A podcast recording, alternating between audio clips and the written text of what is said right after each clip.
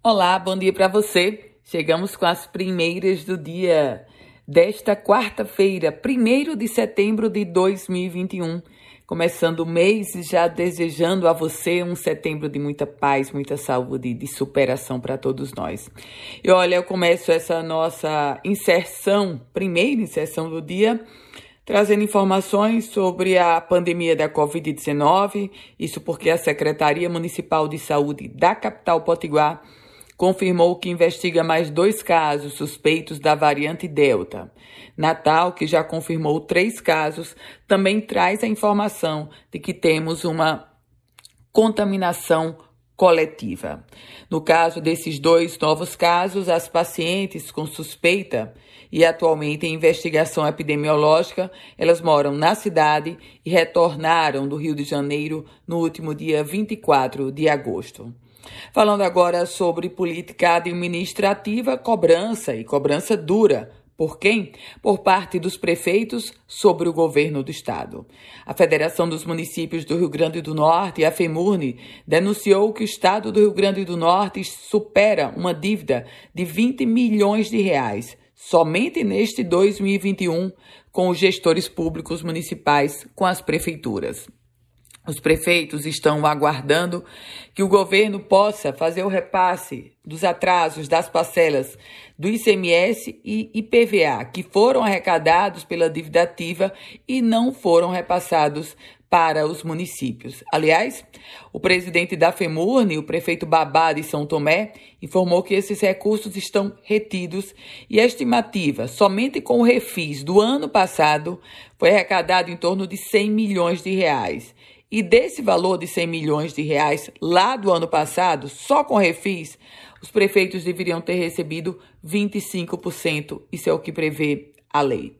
CPI da, da Arena, CPI da Arena das Dunas, ouviu ontem o ex-secretário extraordinário da Copa do Mundo, e ex-diretor-geral do DR, Demétrio Torres, que negou todas as acusações sobre irregularidades e desvios no contrato firmado entre a Arena das Dunas e o governo do estado. No assunto policial, Polícia Federal prendeu em Natal um homem acusado de usar dinheiro falso para comprar produtos anunciados na internet. Um homem de 56 anos acusado de usar dinheiro falso para fazer compras em diversas plataformas digitais. O nome da operação foi Operação Aleaquim. Aliás, por falar em polícia, a insegurança ganha destaque no noticiário.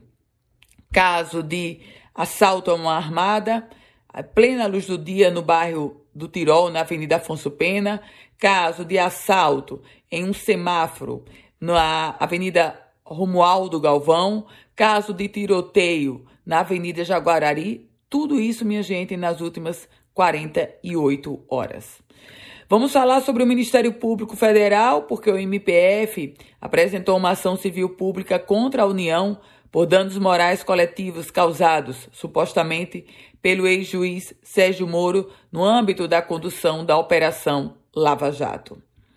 E esporte, a Potiguar Jardênia Félix conquistou a medalha de bronze nos 400 metros da classe T20. Debaixo de chuva, atleta de apenas 17 anos, a caçulinha da Federação da, da Comitiva Brasileira cravou 57 segundos e 43, a sua melhor marca na carreira. O ouro ficou com a americana Brenda Clark. E a última informação sobre vacinação porque a União Europeia atingiu a meta de 70% de toda a sua população vacinada. Espanha e Portugal lideram. Com as primeiras do dia, Ana Ruth Dantas. E se você quiser receber esse boletim, manda uma mensagem para o 987 16 8787. 987 16 8787. A você, um produtivo dia.